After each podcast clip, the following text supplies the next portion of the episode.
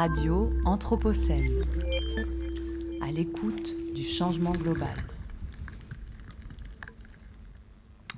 Et bonjour à toutes, bonjour à tous. Accord historique à la COP 28. Alors ça ne vous aura pas échappé, auditeurs attentifs que vous êtes de Radio Anthropocène, la COP 28 vient de s'achever à Dubaï. Et oh, surprise, la première version du texte final ne faisait pas mention de la sortie des énergies fossiles à peine si l'on y parlait de réduction de gaz à effet de serre. Enfin, surprise, pas tant que ça. On se souvient que dans son discours d'ouverture, le président de la COP28 avait estimé qu'il n'y a pas de fait scientifique qui demande une sortie des énergies fossiles. On se rappelle aussi qu'il y avait 2500 lobbyistes des énergies fossiles présents de très loin, un record pour une COP. Peu d'espoir donc était réellement placé dans cette COP et les faits semblaient vouloir valider les prédictions. Mais c'est pas tout à fait ce qui s'est passé. Contre toute attente, les États-Unis, l'Union européenne et des petits États insulaires se sont opposés au texte imposant aux Émiratis de revoir leur copie. Et c'est chose faite, pardon. Après 24 heures de tractation et de négociation, un texte a été voté ce matin. Et ce dernier est tout de même un peu plus ambitieux. Alors il y a une phrase à retenir, il y faut une transition hors des énergies fossiles dans les systèmes énergétiques. Alors vous qui êtes toujours aussi attentif et pointilleux, vous me direz que l'on ne sait ni vraiment quand, ni vraiment comment, mais je vous rappelle que c'est bien la première fois que l'on parle de la fin de toutes les énergies fossiles dans un texte d'une COP. Et oui. Alors bien sûr, cette créativité lexicale pour ne pas, parler de phase out, c'est-à-dire de sortie des énergies fossiles, peut laisser perplexe, d'autant plus quand on sait que l'on doit réduire de 43% les émissions d'ici à 2030 par rapport au niveau de 2019 pour rester sous le seuil de 1,5 degré alors même que le pic de consommation n'a toujours pas été atteint. Et pour atteindre la neutralité carbone en 2050, un autre objectif du texte, diminuer de 95% la production des énergies fossiles d'ici là. Alors pour ça, le texte, propose le triplement de la production d'énergie renouvelable et le doublement de l'efficacité énergétique en 2030. Maintenant, place à la COP29 qui se tiendra en Azerbaïdjan, un pays producteur, et oui, vous l'avez dans le mille, un pays producteur de pétrole. Bienvenue sur Radio Anthropocène dans Regard sur l'actualité. Alors, on reviendra la semaine prochaine dans notre émission sur ce qu'il y a à retenir de cette COP28, mais aujourd'hui, on est en direct et en public de la bibliothèque municipale de la Part-Dieu jusqu'à 18h pour une journée consacrée aux vallées industrielles. Alors déjà, on remercie l'organisation de, la, de la Part-Dieu, de la bibliothèque municipale de la Part-Dieu pour nous accueillir et aujourd'hui, ça va être l'occasion pour nous, pour Regard sur l'actualité, de revenir sur ce thème avec deux interviews que j'aurai le plaisir d'animer avec François de Gasperi et Damien Rondepierre. Bonjour à tous les deux. Bonjour Florian. Bonjour Florian. Alors de quoi est-ce qu'on va parler aujourd'hui? Eh bien on va attaquer l'émission avec le coup d'œil sur l'actu de Rachel Linossier, qui est géographe, avec qui on reviendra sur le passé industriel de la ville de Lyon et sur l'avenir de la métropole, sur l'avenir pardon de métropole fabricante qu'elle semble vouloir se donner. Et en deuxième partie d'émission, nous serons avec deux membres d'Extinction Rebellion, car qui dit vallée industrielle dit pollution chimique, et actuellement c'est la pollution au PFAS, ces polluants éternels qui préoccupent les associations écologistes. Nous reviendrons sur les combats qu'ils mènent sur la métropole. Mais on commence cette émission par décalage. François, chaque semaine tu déplies un mot, une idée, un concept pour cerner les contours d'un monde en changement. Et aujourd'hui tu nous parles d'émissions.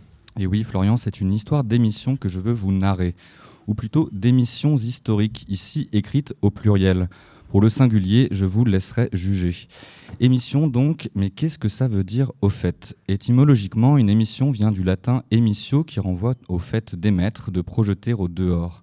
C'est une affaire de son qui a trait à l'acoustique, une voix qui émet du bruit et bienvenue dans mon émission Un court billet en décalage. Je vous parlais d'émissions historiques. Bah oui, parce que vous le savez aussi bien que moi, on en entend parler des émissions.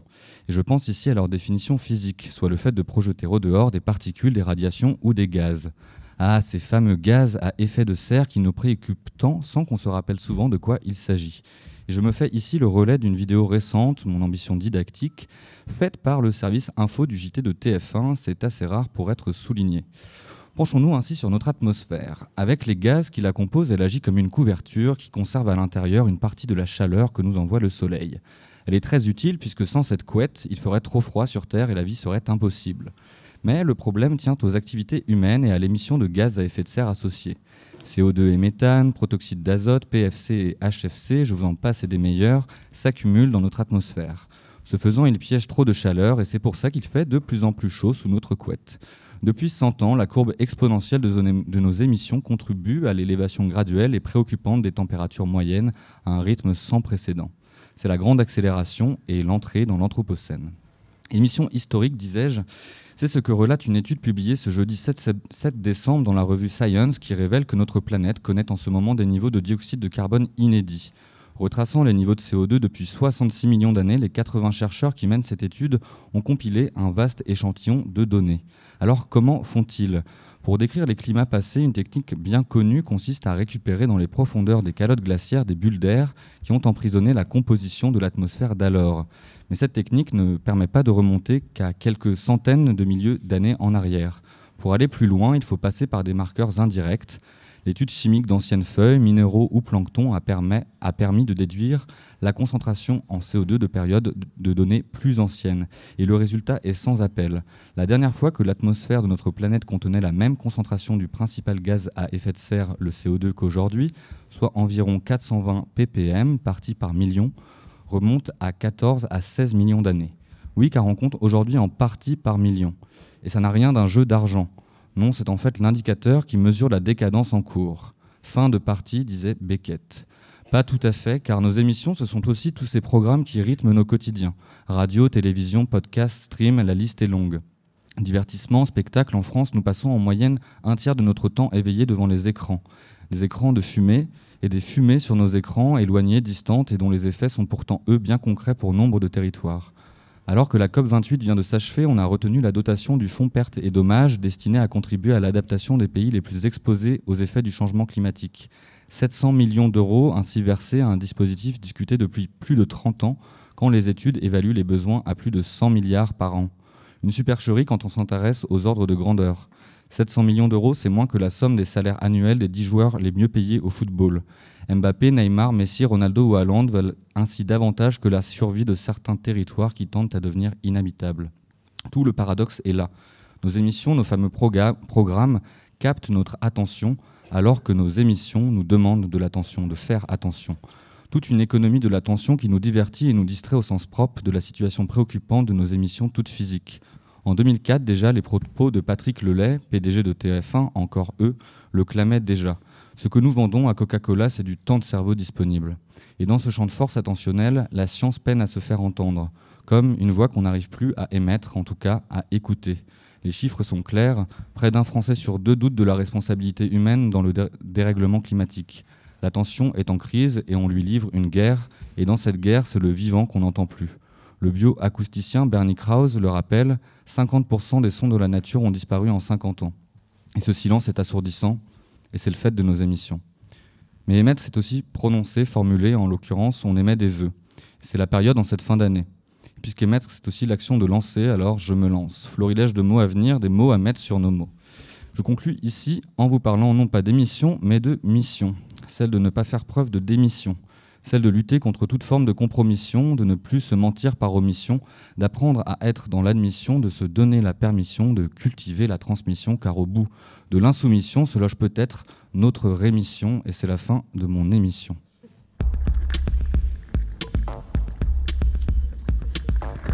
Regard sur l'actualité. Regard sur l'actualité. Au cœur du changement global. Et on est toujours en direct en public de la bibliothèque municipale de la Pardieu pour accueillir Rachel Linossier, maîtresse de conférence à l'Institut d'urbanisme de Lyon et au laboratoire Triangle pour son coup d'œil sur l'actu. Bonjour Rachel Linossier. Bonjour. Alors Rachel Linossier, vous avez publié le chapitre de la ville industrielle à la métropole fabricante, l'aménagement urbain des activités productives dans l'ouvrage Lyon Métropole en mouvement, et vous avez également participé au rapport du PUCA posant la question Lyon Métropole fabricante de demain.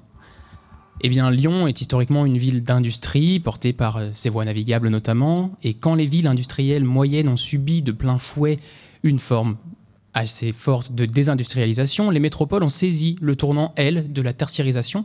Mais voilà qu'à présent, alors même si ça fait un petit moment déjà, on se met à reparler de métropoles fabricantes. Et dans ce contexte volontariste de réindustrialisation du territoire, est-ce que parler de métropole fabricante n'est pas appliquer, encore une fois, les imaginaires de la métropolisation à l'enjeu industriel, quitte à délaisser des territoires périphériques et faire la part belle à des grands centres urbains tels que Lyon? Euh, alors, dans le cas de Lyon, justement, le recours au vocabulaire euh, fabricant euh, s'inscrit aussi dans une forme de retour aux sources. Euh, en tout cas, nous, c'est comme ça qu'on a voulu euh, l'interpréter, euh, dans le sens que Lyon, enfin, Lyon a été historiquement un des berceaux de l'industrie en France et en Europe, à travers son modèle de la fabrique de la soie, fabrique finalement résolument urbaine, hein, qui était insérée, en tout cas dans certaines de ses composantes, dans le tissu urbain. Après, euh, à partir du moment où effectivement ce vocabulaire s'inscrit dans une stratégie de développement économique, euh, de fait, puisqu'il s'agit d'une métropole, euh, cette, couleur ou axe fabricant est mis au service d'une ambition métropolitaine. Alors, ce qu'on a voulu d'ailleurs regarder, c'est dans quelle mesure euh, la métropole construisait, se, rebâtissait une, identité et un tissu fabricant en son sein, mais aussi en s'appuyant en partie euh, sur les territoires euh, extérieurs, sur ses voisins notamment. Et j'imagine que c'est ce qui a privilégié donc cette entrée métropolitaine. Est-ce que vous pouvez nous expliquer les différentes échelles qui sont prises en compte et que vous, vous prenez en compte dans vos rapports? Alors la première chose, c'est que nous, on, part aussi de qui agit, qui énonce une stratégie euh, de métropole fabricante. Et en l'occurrence, c'est la métropole de Lyon. Enfin, c'est même euh, avant la métropole, puisque la métro, enfin, c'est concomitant en fait de la création de la métropole de Lyon comme nouvelle collectivité territoriale.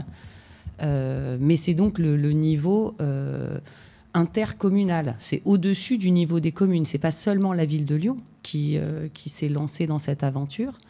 Euh, c'est bien le, niveau de la métropole de Lyon, c'est-à-dire cette, co- cette communauté, collectivité aujourd'hui de 59 communes qui a une compétence en matière de développement économique. Donc voilà, nous, notre point de départ, c'est de regarder qui agit, euh, qui énonce euh, la politique et qui met en œuvre aussi une partie des, outils, des, actions pour soutenir ce projet. Et puis, dernier élément quand même, mais qui n'est pas accessoire, euh, qui est tout à fait concret, c'est que euh, la métropole a cofinancé la recherche à laquelle vous faisiez référence. euh, voilà. Et, et on, on- on parle ici d'activités fabricantes. Il me semble dans le rapport que, que vous avez écrit qu'Emeline Baum, qui est une, une, une, une des vice-présidentes de la métropole, parle plutôt d'activités productives. Alors, quels sont les enjeux sémantiques qui se cachent derrière tout ça? Est-ce que vous pouvez nous en parler? Ils sont de différents ordres, je dirais, les enjeux. Euh, il y a effectivement la volonté. Alors, si je reprends hein, ce que nous a expliqué Emeline euh, Baum, qui est donc vice-présidente euh, au développement économique, j'ai peur de ne pas formuler correctement ce- ce- ces, ces- prérogatives, mais voilà, c'est de cet ordre-là. C'est- C'était la volonté de ne pas. euh, finalement, elle pensait que le, vocabulaire fabricant qui avait été choisi concrètement par le- l'exécutif précédent, donc euh, sous la mandature euh, de Gérard Collomb, lui semblait un peu réducteur. Et que du coup, derrière le vocabulaire, le vocable productif permettait d'englober de façon plus large des, finalement différents, à la fois différents secteurs d'activité et puis euh, ne, pas, ne, ne pas donner l'impression à travers le vocabulaire fabricant qu'on s'intéresserait qu'aux petites entreprises. Il y a quand même des enjeux aussi euh, dans la métropole de Lyon avec ce qu'on appelle des grands comptes au niveau économique, c'est-à-dire euh, des très grands groupes industriels, Renault Trucks ou des différents groupes du secteur de la chimie, pour ne garder que, que ces deux exemples. Donc voilà, je, crois me souvenir que c'était, je dirais, une question de, réappropriation euh, politique de cette stratégie qui avait été énoncée euh, sous- par l'exécutif précédent, et puis une volonté là aussi de, finalement de, parler à un plus grand, un spectre plus large en fait d'activités économiques. Alors, si on a sorti les usines des villes, c'est aussi pour euh, des questions de désagrément, pour ne plus subir ces externalités, euh, qu'elles soient chimiques ou atmosphériques, mais également sonores et visuelles. Pourquoi est-ce que maintenant on veut, enfin, est-ce qu'on peut re- réinsérer cette industrie dans la ville sans retrouver en fait ces désagréments-là? Alors, première chose, c'est aussi euh, euh, prendre, prendre la mesure du fait que l'industrie ou la- les activités de production, de fabrication, de transformation, euh, etc., ne, ne s'inscrivent pas seulement sous la forme d'usines. Mm. On est finalement sur des présupposés, des, des, représentations qui sont quand même euh, très, enfin, hérité aussi hein, du XXe siècle ou de la fin du XIXe et qui voilà, avait cette vision. Donc je pense que derrière d'ailleurs la, notion de fabrique, de fabrique et de, de fabricant, il y avait aussi justement réactivé ce modèle qui est typiquement lyonnais, qui était euh, des activités de production, de fabrication euh, réalisées dans des petits ateliers disséminés dans l'espace urbain, voire pour le travail à façon des, des, canuts au domicile. Hmm. Bon, alors avec des modèles économiques qu'on peut remettre en question par ailleurs, mais voilà, c'était ça. Euh, donc aujourd'hui, la question, elle est est-ce qu'on peut maintenir, redévelopper euh, des activités de production, de fabrication, de transformation dans l'espace urbain oui, parce que euh, ce n'est pas forcément des formats d'usine ou de méga factory comme on entend aussi, dont on entend beaucoup parler. Il y a d'ailleurs une méga factory qui est en train de, de s'implanter dans la vallée de la chimie. Euh, et puis, euh, les, procédés de fabrication, de transformation ont aussi évolué. C'est-à-dire qu'on est, euh, au enfin, on a dépassé pour, dans, certains domaines des activités de fabrication et de production le modèle de l'usine et, et, le modèle de la fabrication qui va polluer, faire du bruit, émettre forcément des, des, rejets néfastes, polluer l'eau, etc. Bon, pour autant, tout n'est pas rose ou vert, je dirais. Euh, et la, dernière chose, c'est, euh, et c'est aussi euh, le, finalement ce que commence à porter d'ailleurs le gouvernement au niveau national, mais ce qui a été tout de suite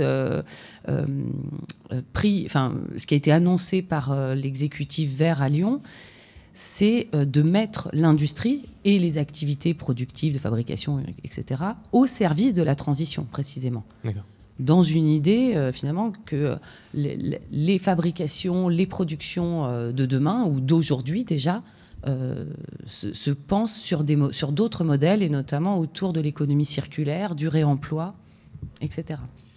Et, justement, si on s'intéresse à, ces imaginaires euh, de, métropoles fabricantes euh, portés par la, par la métropole de Lyon, vous nous expliquiez, il y a une, forme de réinvestissement d'un imaginaire ancien, ces, fabriques, ces canuts, etc. Aujourd'hui, euh, quelles sont les, trajectoires qui sont dessinées Finalement, qu'est-ce qu'on veut fabriquer On fabrique quoi et pour qui dans, dans l'imaginaire métropolitain lyonnais? Alors, ce qui est un peu complexe euh, pour répondre à cette question, c'est que précisément le modèle industriel lyonnais, il est dès l'origine, euh, on va dire, euh, multiple, plurisectoriel, on dirait. C'est-à-dire qu'il n'y a pas, contrairement à, d'autres villes ou d'autres grandes villes, Lyon n'est pas marqué par une seule spécialité industrielle. Il y a au moins, hein, dès l'origine, le textile, la mécanique, métallurgie et la chimie avec toutes les bifurcations, tous les dérivés euh, que, ça a pu engendrer. Voilà, donc euh, par rapport à ça, il y, a, euh, finalement une, stratégie qui se décline de façon multiple depuis les plus gros, justement, et comment notamment l'industrie chimique opère une transition, se transforme et continue quand même malgré tout à être un moteur de l'économie locale, mais nationale, voire européenne. Euh, et puis le soutien, si je prends les deux extrêmes, hein, euh, et le soutien affirmé via notamment euh, un, accent mis sur l'économie sociale et solidaire. en tout cas, la volonté de soutenir toutes les, tout, ce qui émerge des petites structures, donc plutôt autour de ce que j'évoquais juste avant, l'économie du réemploi, de la, du, recyclage du, de, l'activation de ressources locales. Et, à vous entendre, j'ai l'impression aussi qu'on passe quand même d'un discours à l'autre, c'est-à-dire que dans, lors du premier mandat, euh, le, terme de métropole fabricante euh, correspondait peut-être davantage à une forme de marketing territorial. Euh, est-ce que c'est, est-ce que c'est, est-ce que c'était le cas ou pas? Je vous vois opiner du chef, mais est-ce que, est-ce qu'aujourd'hui l'approche est différente avec les écologistes? Et surtout comment est-ce qu'on met ça en place? Euh, parce que vous le dites, on, va chercher des activités de l'ESS, mais j'ai également l'impression qu'on va chercher d'autres formes d'activités qui sont comprises dans les activités productives, telles que la, RD. Comment est-ce qu'on englobe tout ça dans cette politique-là? Alors, il faut avoir euh, à l'esprit que, comme je le disais euh, il y a quelques minutes, Lyon est une ville industrielle et, que même si, euh, je dirais, il y a eu au cours de la fin du XXe siècle et du début du, XXIe, on va dire, un accent très fort mis sur la tertiarisation, sur une sorte d'oubli, un peu que tout ça reposait notamment à Lyon quand même sur un socle industriel très très fort et très présent. Euh, donc quelque part, le virage qui est donné euh, à, partir de 2016 en, réaffirmant, en reformulant finalement le plan de développement économique autour de ce projet fabricant, c'est une manière aussi de remettre un peu au centre du jeu des acteurs euh, industriels qui étaient déjà présents, qui étaient toujours là, qui mmh. à l'origine sont quand même euh, des acteurs importants des stratégies de développement économique à Lyon et finalement qui avaient effectivement un peu disparu, on pourrait dire, derrière leur, euh, leur, euh, leur partie justement plus tertiaire, euh, fonction métropolitaine autour de, la recherche, de l'innovation, des, des, fonctions de gestion aussi. Hein, et on est au cœur du quartier de la Pardieu. voilà, peut-être que finalement il y avait une espèce de partie émergée de l'iceberg qui était plus visible, plus mise en avant en fait, mais tout ça reposait sur ce, que des économistes appellent la base économique hein, du territoire. Et cette base économique, finalement, elle a été remise, on va dire, en avant à l'occasion de ce plan de développement euh, sous, l'angle fabricant. Alors bien sûr qu'il y a toujours une composante marketing, mais euh, c'est, je dirais peut-être par rapport à d'autres territoires aujourd'hui qui se, se cherchent ou s'inventent euh, une identité industrielle ou productive, Lyon euh, a, voilà, a, toujours eu ce, socle. Mmh. Il était juste peut-être un peu euh, recouvert par d'autres enjeux, d'autres impératifs tertiaires, métropolitains. Et ça pose justement la question de savoir si est-ce qu'actuellement on essaye de maintenir cette activité industrielle ou est-ce qu'on essaye encore de la développer? Et du coup, ça pose la question de la dynamique. Est-ce qu'on est plutôt sur une dynamique de désindustrialisation toujours ou est-ce qu'il y a plutôt des activités qui s'implantent euh, sur la Les territoire? Deux. Les deux. Les deux. Euh, en fait, il y a à la fois l'enjeu du maintien mhm. de ce qui existe, de l'accompagnement dans la transformation aussi, et l'enjeu du développement c'est-à-dire euh, euh, à la fois continuer, alors là on est un peu sur euh, ce côté très marketing d'attirer, de continuer à faire venir des investisseurs industriels, mais surtout d'accompagner l'émergence de, nouvelles entreprises, de nouvelles filières autour de celles qu'on évoquait, euh, liées à la transition, à la décarbonation et à des économies plus circulaires. Mais est-ce qu'aujourd'hui, dans, les chiffres, on, est plutôt, on a plutôt une tendance à la perte d'industrie ou, au fait de gagner de l'industrie sur, sur le territoire lyonnais? Alors, Je ne voudrais pas dire de bêtises, je ne suis pas allé vérifier les stats euh, récentes, mais euh, sur Lyon, on est plutôt sur une situation de, stabilité mhm. en termes de, de désindustrialisation. Et alors là, c'est toujours pareil, c'est un peu aussi l'histoire des, vases communicants et d'augmentation des emplois ou en tout cas des oui des, emplois parce que c'est plutôt par ce biais-là d'ailleurs qu'on fait les comptes euh, dans ces nouvelles filières euh, liées à la, transition pour les désigner de façon un peu globale. Et, vous nous parliez tout à l'heure de cette euh, stratégie double, euh, à la fois de maintenir et de développer ces activités fabricantes. Quels sont les outils concrets euh, que, peut utiliser une, métropole comme celle de Lyon pour favoriser l'implantation et, l'essor de ces activités industrielles? Alors il y a différents outils. Il y a des outils financiers alors qui sont très encadrés euh, et qui, grosso modo, s'inscrivent dans les plans de relance et plans 2030, etc., euh, portés par l'État, où là, le, territoire, euh, d'ailleurs en, association avec Saint-Étienne Métropole, a, obtenu une labellisation qui permet d'activer quand même des fonds et de dire un fonds de, soutien à l'industrie a été, a été mis en place. Euh, il y a des démarches aussi d'animation, de, euh, dirais de, mise en relation, d'accompagnement de la vie économique. Et puis, alors moi, c'est surtout ça que, que j'ai regardé avec ma collègue euh, Patricia Lejoux.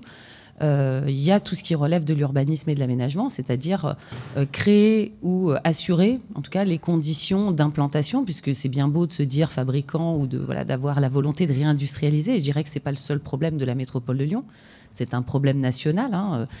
Euh, surtout qu'on est dans un contexte où il faut aussi arrêter de consommer euh, du foncier euh, et d'arrêter finalement l'urbanisation. Donc le modèle des zones d'activité tel qu'on jusqu'à présent c'était un peu comme ça que ça fonctionnait. Ça s'est aussi réinterrogé. Donc les outils, ils sont principalement en fait des outils d'urbanisme, de, de, stratégie foncière, d'acquisition de foncier, de droit du sol. Donc là on rentre un peu dans des aspects techniques. Euh, et puis d'accompagnement, voire de, production directement par la collectivité de surface euh, foncière et immobilière pour euh, accueillir ces activités.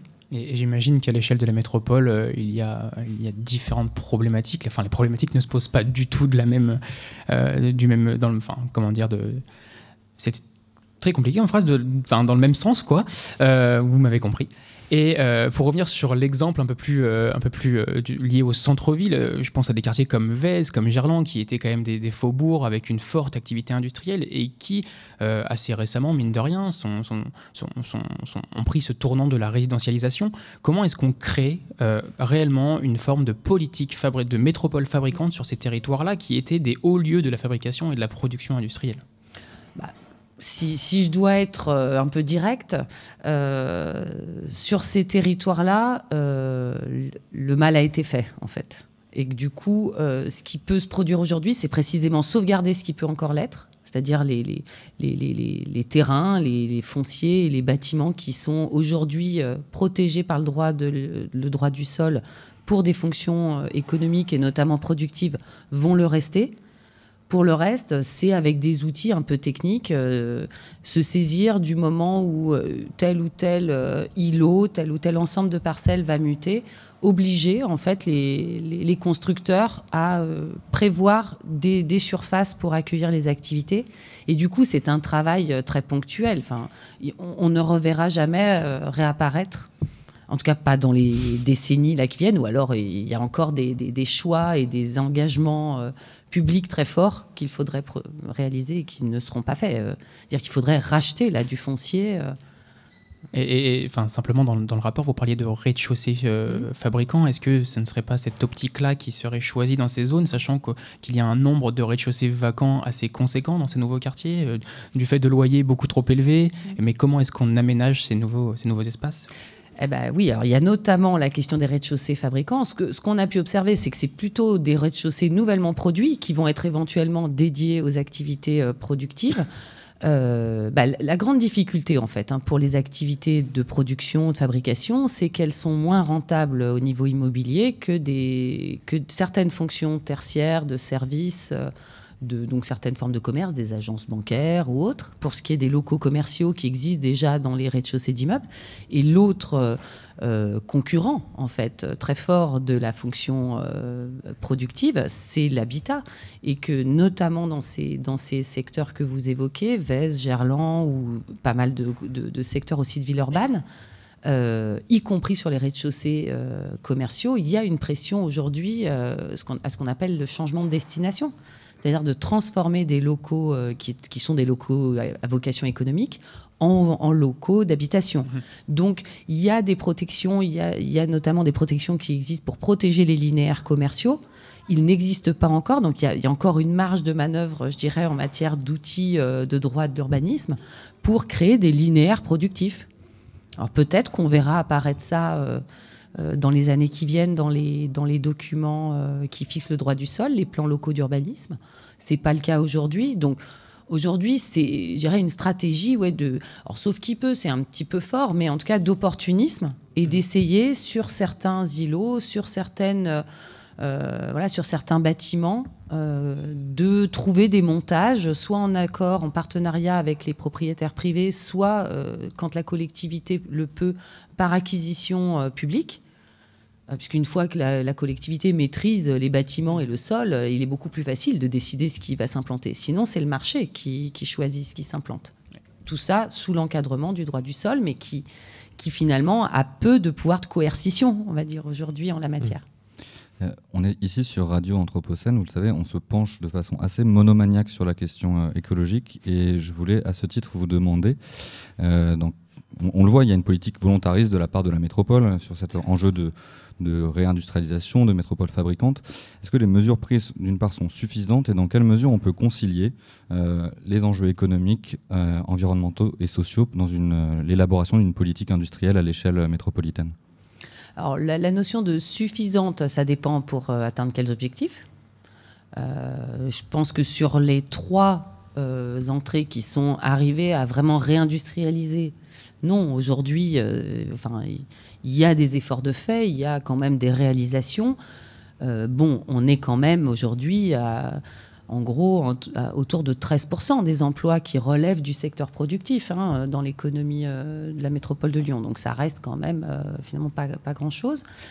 Sur les objectifs de protection de l'environnement, ben, là aussi, euh, bon, je dirais, ça, dépasse d'ailleurs la, seule capacité de la métropole. Il y a euh, aujourd'hui des, règles, des normes qui s'appliquent et qui font que les entreprises ont quand même euh, vocation à, être finalement les moins nuisantes possibles. Et nous, ce qu'on a pu observer, alors on n'a pas fait une enquête non plus exhaustive, on n'a pas rencontré toutes les entreprises productives de la métropole de Lyon, hein, mais celles qu'on a pu rencontrer, des petites, des grosses, euh, des anciennes, euh, des, des toutes jeunes, il y a quand même euh, une, prise de conscience, voire une volonté de faire au mieux qui- qu'il faut quand même rappeler. C'est-à-dire que ce n'est pas qu'une question d'action publique et que de ce point de vue-là, tout le monde est quand même à peu près en phase.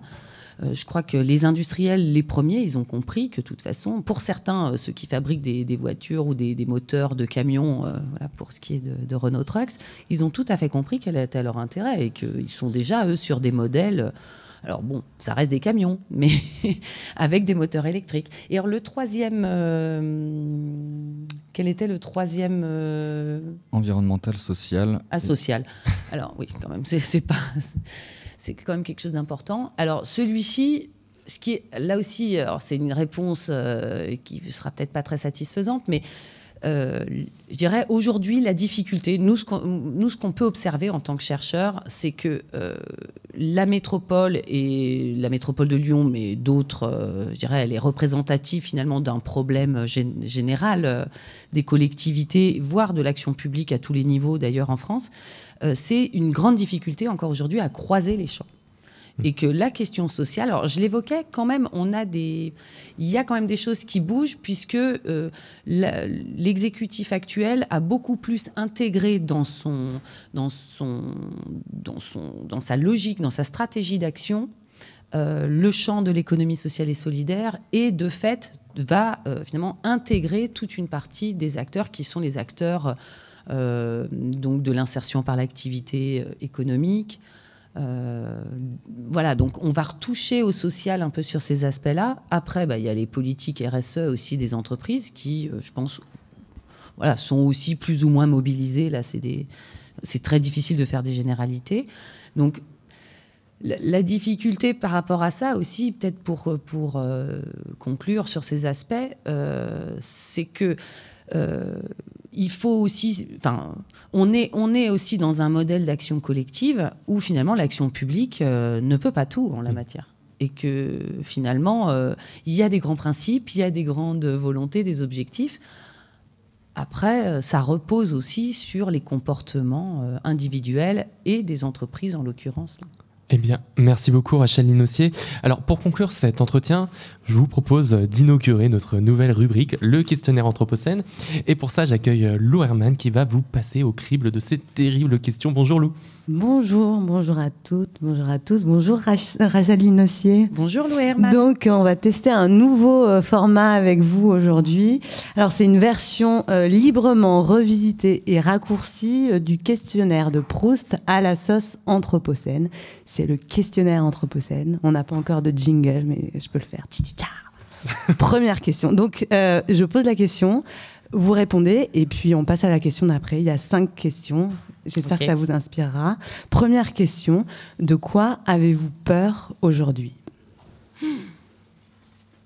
Euh, ben, c'est pas facile de répondre à une question comme ça. Euh, de l'inconnu, quand même, je pense. Donc du futur, un petit peu. Voilà. Dans quel paysage vous vous sentez le mieux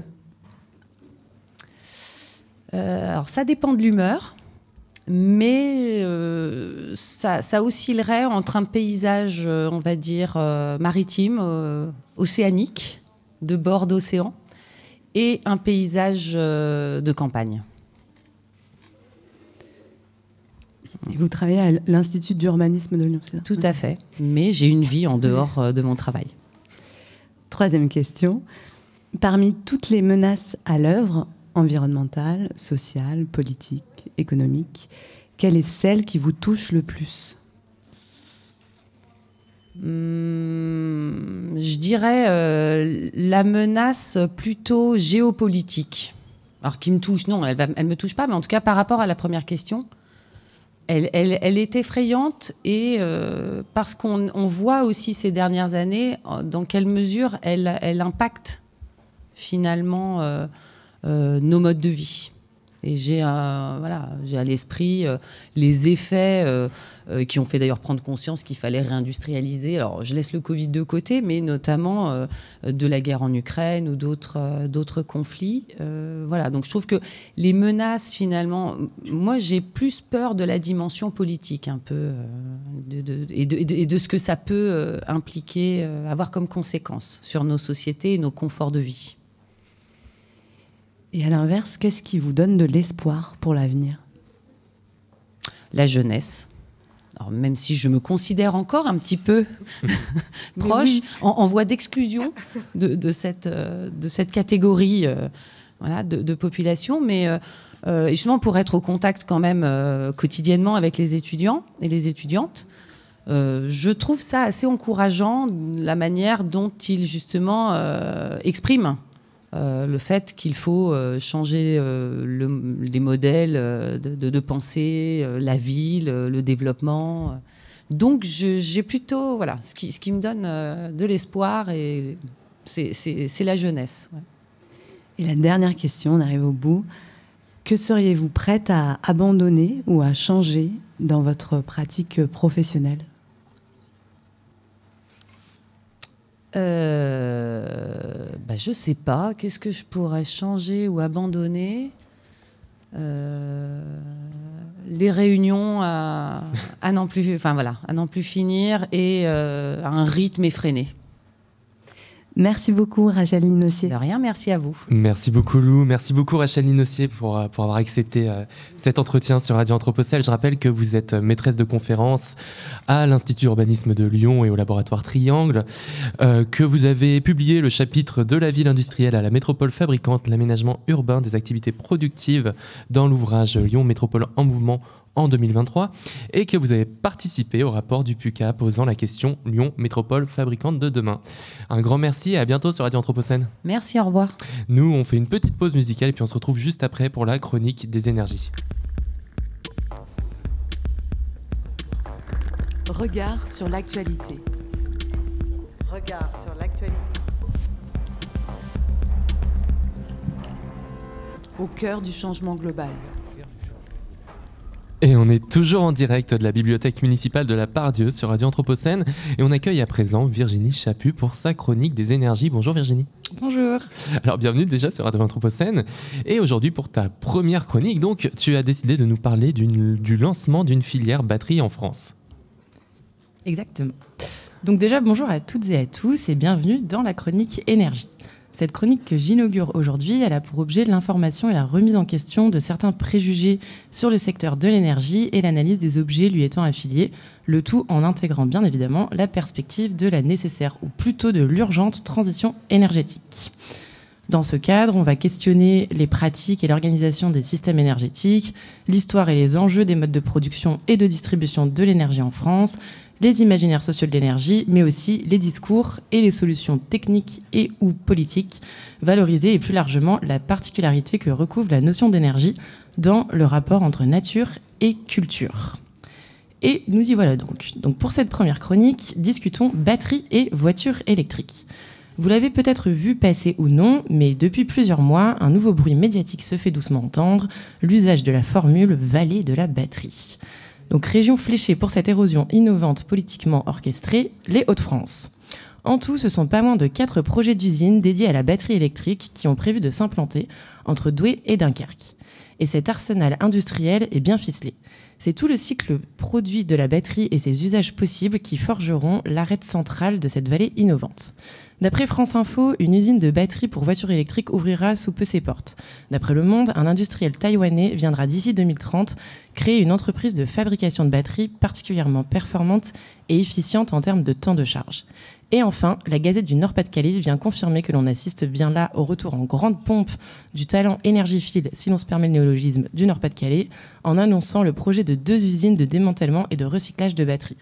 Décidément, tout a été prévu. Entre Beffroi et Coron, dorénavant, on fabrique efficacement, on oriente les usages, surtout continuer de rouler jeunesse, et tout ça en ne laissant aucune trace. Rassurez-vous, les bons vieux terris de terre et de caillasse ne verront pas de voisins pleins de lithium brouiller leur bel horizon. On peut de prime abord penser que ce projet est écolo et permet ainsi de répondre à deux enjeux. Celui des batteries usagées qui deviennent dangereuses et dont on ne sait pas nécessairement quoi faire, et celui de nos activités et modes de vie, et en particulier de nos mobilités, qu'il nous faut de toute urgence décarboner. Alors, localiser ainsi la production et le recyclage de batteries, est-ce une bonne idée, une réelle opportunité pour amorcer la transition énergétique de la France et décarboner drastiquement le secteur des transports? Avant de répondre à ces questions, je vous propose un tout petit détour historique pour le plaisir. L'histoire n'est pas nouvelle. Les recherches sur les piles à combustible, soit des piles dont les électrodes sont alimentées par du gaz pour produire de l'électricité, que l'on peut penser comme ancêtre malpropre des batteries d'aujourd'hui, ont débuté en France dès les années 60. Et très vite, le mot d'ordre était donné par les scientifiques pour justifier les investissements nécessaires à la vitalité de leurs recherches. L'usage des batteries à combustible dans le secteur automobile offre des perspectives de relance du marché considérables et s'intègre dans la voie de l'évidence, celle du progrès technique. La décennie suivante aurait pu être celle de la naissance d'un parc automobile électrique magistral et décarboné avant la tendance du terme en France. Les ingénieurs d'EDF, faisant le constat que les piles à combustible étaient loin du stade industriel, mais que eux maîtrisaient la technologie de l'accumulateur rechargeable, se rapprochant beaucoup plus euh, de la batterie contemporaine. Fier d'un parc nucléaire presque flambant neuf, l'heure était au tout électrique et il n'y avait aucune raison pour que la voiture ne soit pas frappée de cette fièvre d'Edison nationale. Finalement, les grandes entreprises automobiles ne partagent pas les rêves électriques d'EDF. Sans preuve que la voiture électrique trouvera un marché au moins aussi juteux que celui de la voiture thermique, aucune raison de s'engager et de modifier les process. Faute d'engouement, la voiture électrique à la française finira pour un temps par tomber aux oubliettes de l'histoire. Et si je vous ai entraîné dans ce petit bond en arrière, c'est pour souligner un point crucial. Ce qui compte, ce n'est pas tant la technologie qui, dans l'absolu, n'est ni bonne ni mauvaise, mais plutôt la façon dont elle s'intègre dans une vision sociale donnée et la manière dont les acteurs s'en saisissent. Autrement dit, n'importe quelle technologie seule ne signifie rien, c'est le récit du servant de socle de vecteur social qui en fait une innovation, voire une révolution technique. À l'époque, les perspectives économiques l'ont emporté sur les enjeux technologiques et environnementaux. Si le thermique répondait mieux à ce critère, alors il était logique que cette solution l'emporte. On peut donc se demander quelles sont les motivations qui poussent aujourd'hui gouvernements et acteurs industriels à se mettre en branle pour développer une filière batterie puissante en France et en quoi ces, dernières révèlent la réelle portée de la solution par batterie pour répondre aux enjeux climatiques. C'est en regardant les discours rapportés médiatiquement de plusieurs membres du gouvernement pour défendre fièrement la vallée de la batterie que les réels enjeux politiques et la portée en termes d'imaginaire social servant d'embarcation à une version type de la transition énergétique, et j'insiste bien sur le terme version type, se donnent à voir. Soulevons une première problématique. Comme c'est souvent le cas avec les solutions technologiques visant à nous substituer aux thermiques et aux énergies fossiles, on ne prend pas en compte l'empreinte carbone complète de toute la chaîne de production. Dans la vallée de la batterie, les gaz à effet de serre induits par les émissions de carbone liées à nos déplacements auront disparu. Les critiques quant à la mauvaise dégradation des dispositifs techniques ne seront plus qu'un lointain souvenir, mais apparemment, le lithium et les autres éléments indispensables à la fabrication des batteries poussent dans les arbres du Nord-Pas-de-Calais. Comme quoi, le monde est bien fait. Et encore, ici, c'est une considération que je vous partage car je m'inquiète de ce projet d'un point de vue écologique, mais ce n'est même pas l'argument mobilisé par les promoteurs de la vallée. Et puis, il y a cette anecdote qui n'en est pas une. Sur France Info et dans Le Monde, les articles sur le sujet sont classés dans les rubriques industrie ou économie. Pouf, envoler la batterie comme solution écologique. Dans les médias et dans la bouche des représentants politiques, ce projet s'inscrit dans une ambition de réindustrialisation du pays pour faire face à la concurrence internationale, mais aussi de nécessaires transferts de compétences dans la région Nord-Pas-de-Calais. De nombreuses usines de fabrication de voitures thermiques y sont implantées. Or, les vents ont tourné et la voiture thermique est finie pour, on le rappelle, des raisons d'objectifs internationaux à atteindre. Revoilà donc la transition énergétique que l'on avait presque oubliée, mais pour répondre à des enjeux économiques et de maintenance à flot de l'industrie française. Faudrait pas qu'on nous soupçonne de tenter de sauver la planète. Ici, la transition énergétique est donc externalité économique au service du redéveloppement d'un territoire. Le déploiement de la vallée de la batterie sert donc un enjeu bien précis. La transition, oui, mais à condition qu'elle soit au service de la croissance économique. C'est tout un problème d'imaginaire social et d'ambition politique qui se pose donc. Développer ce complexe, c'est diffuser un discours faisant la promotion d'une transition solutionniste, technologique, mais pas radicale, soit ne venant pas ébranler, interroger nos structures organisationnelles. La vallée répond certes à des enjeux sociaux et on lui laisse au moins ça, en proposant une tentative de relocaliser industriellement de relocalisation industrielle, pardon, qui limite des, transports très polluants, mais elle participe aussi à renforcer l'imaginaire de la société du progrès, qui n'a que faire des enjeux climatiques. La batterie comme solution répond à un enjeu de décarbonation, mais, ne permet, mais permet surtout la poursuite du modèle de la voiture individuelle. Ici, il n'est donc toujours pas question de transition systémique, on reste dans la proposition, la diffusion de pansements qui permettent encore et encore la reproduction du modèle économique, pourtant en partie responsable de la situation. Les modes de production, d'usage et de vie ne seront certainement pas remis en cause, surtout que rien ne bouge, mais restez à 130. Pour finir sur une note positive, quelques pistes de réflexion pour entamer une véritable transition énergétique en France, notamment de nos modes de transport. On pourrait commencer par questionner la relation peut-être trop intimiste entre croissance économique et transition énergétique. Il serait urgent de penser institutionnellement nos modes de transport pour sortir d'un usage et, et d'une recherche de solutions individuelles systématiques et ça nous permettrait de lutter par la même occasion contre les inégalités sociales induites par cette organisation de fait. Il faudrait enfin sortir de l'imaginaire de la voiture individuelle comme marqueur de réussite sociale et de l'énergie abondante comme vecteur de progrès sociétal. En bref, ce n'est pas tant d'une modification des vecteurs et des techniques, mais d'une évolution des infrastructures et modalités d'organisation et de représentation du transport dont nous avons urgemment besoin.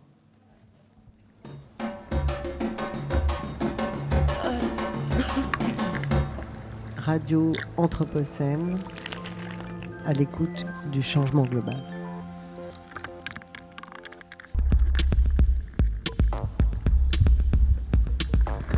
Regard sur l'actualité. Regard sur l'actualité. Au cœur du changement global. Et il est 15h, passé de 2 minutes sur Radio Anthropocène. C'est l'heure pour nous de passer au journal. Avec au programme cette semaine une COP 28 alternative qui se tenait à Bordeaux. La déconsommation, un nouvel imaginaire sous contrainte. Les fuites de méthane, un sujet pour le moins préoccupant. Et cap sur l'Espagne et une sécheresse historique. Mais on commence ce journal euh, avec une étude assez peu relayée par les médias sur laquelle nous souhaitons revenir. Plus de doute possible, le dérèglement climatique est un fait scientifique, son accélération sans précédent est une responsabilité humaine et le projet de maintenir les températures moyennes à la surface de la Terre à 1,5 degré apparaît comme un vœu pieux. Mais fait nouveau, le 5 décembre dernier, une étude publiée par l'Université d'Exeter et à laquelle ont participé près de 200 chercheurs et chercheuses tire la sonnette d'alarme en cause l'état de 5 points de bascule qui menacent d'être dépassés. Pour les non-initiés, un point de bascule ou tipping point, c'est un seuil au-delà duquel un système change rapidement d'état et peut entraîner des réactions en chaîne irréversibles et incontrôlables à l'échelle planétaire.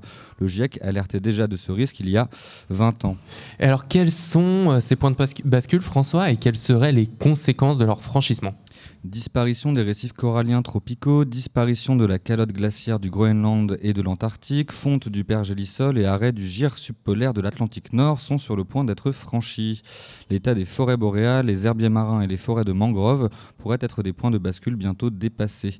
Et les conséquences liées à la transformation de ces phénomènes sont difficiles à prévoir, mais pour Tim Lanton, spécialiste du système terrestre à l'Université d'Exeter et auteur principal du rapport, ces points de bascule sont une menace d'une ampleur sans précédent pour l'humanité.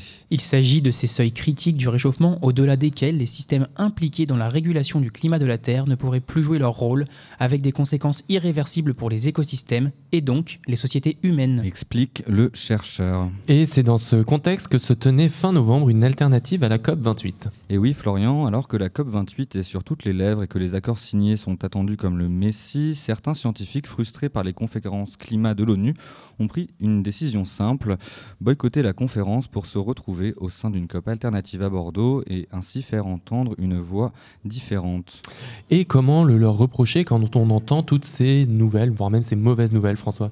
C'est vrai que la COP28 ne s'est pas ouverte sous les meilleurs auspices. Un président de conférence représentant la plus grande entreprise d'une pétromonarchie, des lobbyistes défendant les hydrocarbures qui n'ont jamais été aussi nombreux, nombreux un fonds pertes et dommages créés mais faiblement abondés, tous ces faits sèment le doute.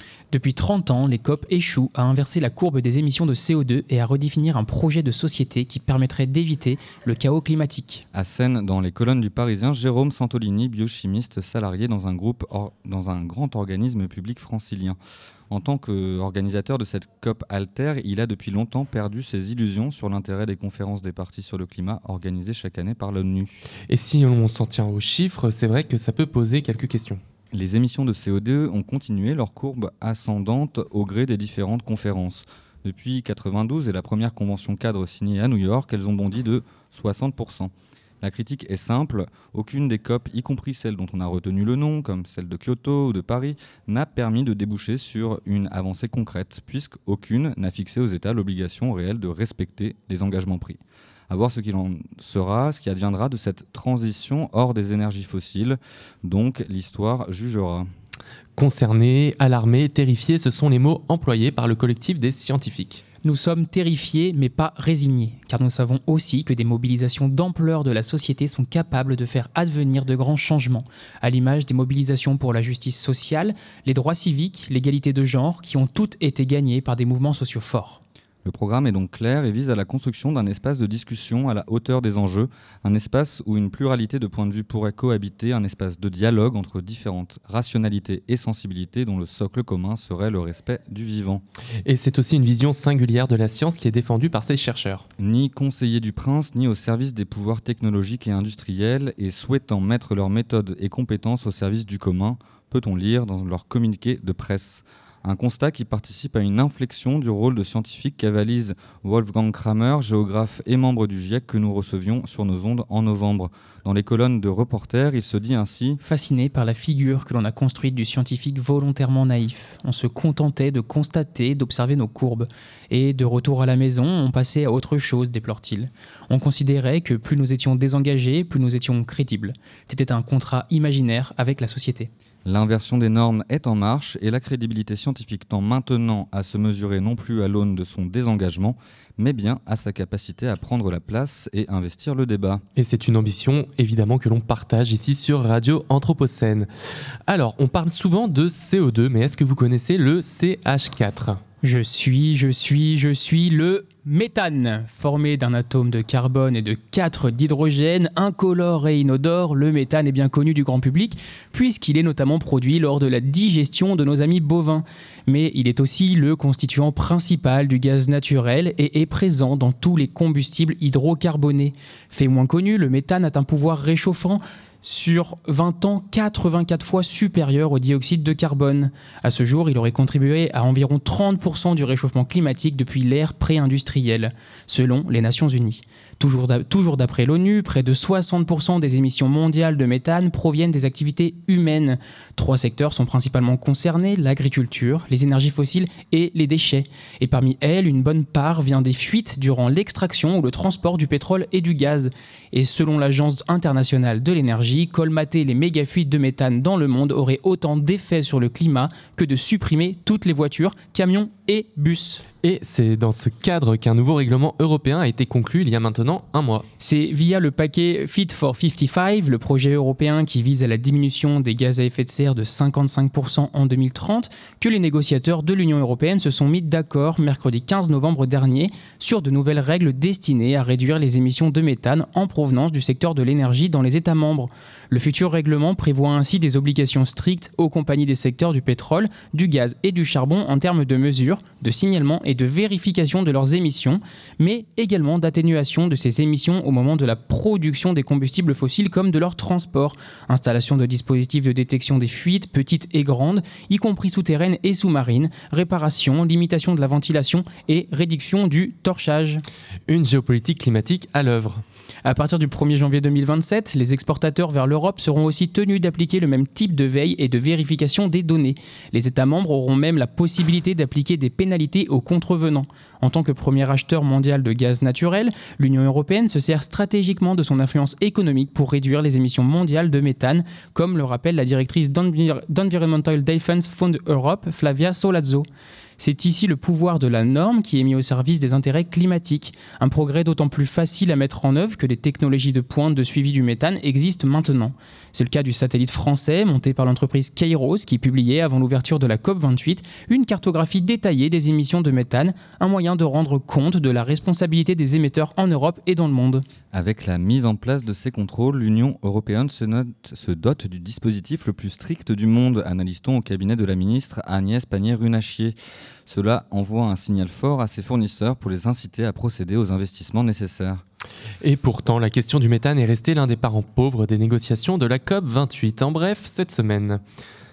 Plus on détruit la nature, mieux on la reconstitue. C'était une étrange maxime, me direz-vous Et pourtant, c'est ainsi que le quotidien Libération définit la philosophie du nouveau marché biodiversité. Vous vous rappelez du marché carbone européen, des permis à polluer attribués aux entreprises qui pouvaient se les échanger sur les places financières selon les besoins. Efficacité nulle en matière climatique et énorme machine à cash pour tous les escrocs en col blanc de la planète. Tant et si bien qu'il fut arrêté au profit d'une taxe carbone aux frontières de l'Union européenne récemment. Eh bien, le Royaume-Uni, en manque de croissance depuis le Brexit, s'est lancé dans la création d'un marché biodiversité. Le principe est simple, on veut détruire une zone naturelle, disons pour faire une autoroute, pas de souci. Il faut simplement racheter un terrain équivalent quelque part, on ne sait pas bien où d'ailleurs, et le renaturer. Démarche qui, on le sait, ne permet en rien la restauration intégrale de ce qui a été détruit et qui entraîne une spéculation en Angleterre où les financiers de la City se ruent sur les terres agricoles peu chères. Le tout sera bien évidemment géré sur un marché financier. Et Emmanuel Macron s'est d'ores et déjà prononcé favorablement pour ce projet qui démontre une fois de plus, et ce malgré, l'acharnement de notre classe politique et économique, de l'impossibilité de découpler croissance économique d'un côté et préservation de l'environnement. Un GIEC pour la chimie, Damien. Alors oui, enfin un groupe d'experts intergouvernemental plutôt. Le GIEC étant celui sur le climat, comme l'IPBES est celui sur la biodiversité. C'est donc au tour du monde de la chimie de se doter d'un organe visant à contrôler et évaluer l'état des pollutions chimiques sur la planète. Rappelons que les émanations toxiques entraînent chaque année 8% du total des décès mondiaux et que le coût des maladies liées à une exposition chimique représente plus de 10% du PIB mondial. On se dit qu'il est enfin temps qu'une telle institution se crée. Et pourtant, cette création laisse sceptique c'est que la chimie est un secteur industriel bien organisé et qui n'a pas envie de rogner sur ses bénéfices. Et ni une ni deux, voilà les grands acteurs du secteur qui soutiennent les projets tout en se démenant pour placer leurs experts dans le panel, histoire de s'assurer que les décisions prises ne seront ni trop rapides ni trop contraignantes tout en faisant bonne figure. Et on rappelle également que le secteur de la chimie, étroitement lié à celui des hydrocarbures, est un grand artisan de ce que l'on appelle la fabrique du doute. Et pour revenir sur le sujet, n'hésitez pas à réécouter en podcast les mercredis de l'Anthropocène du 29 novembre qui y était consacré. No Macadam. C'est un des nombreux slogans qu'on a pu lire ce week-end à l'occasion d'un appel à manifester national organisé par plusieurs associations en France, dont les Soulèvements de la Terre. L'objectif, lutter contre la bétonisation et le bitumage en France. Et dans le Tarn, la colère est noire, comme les potentielles fumées qui se dégagent des usines à bitume destinées à la construction de la fameuse autoroute A69. 1800 personnes se sont réunies pour dénoncer le poison lié à l'installation de ces infrastructures. Déjà largement critiqué par les scientifiques et les militants écologiques, le projet d'A69 s'attire maintenant l'ire des riverains qui soulignent les risques des pollutions afférentes. Près de 4300 élèves étudient à moins de 10 km des deux centrales et l'on compte plus de 500 exploitations agricoles dans les environs immédiats.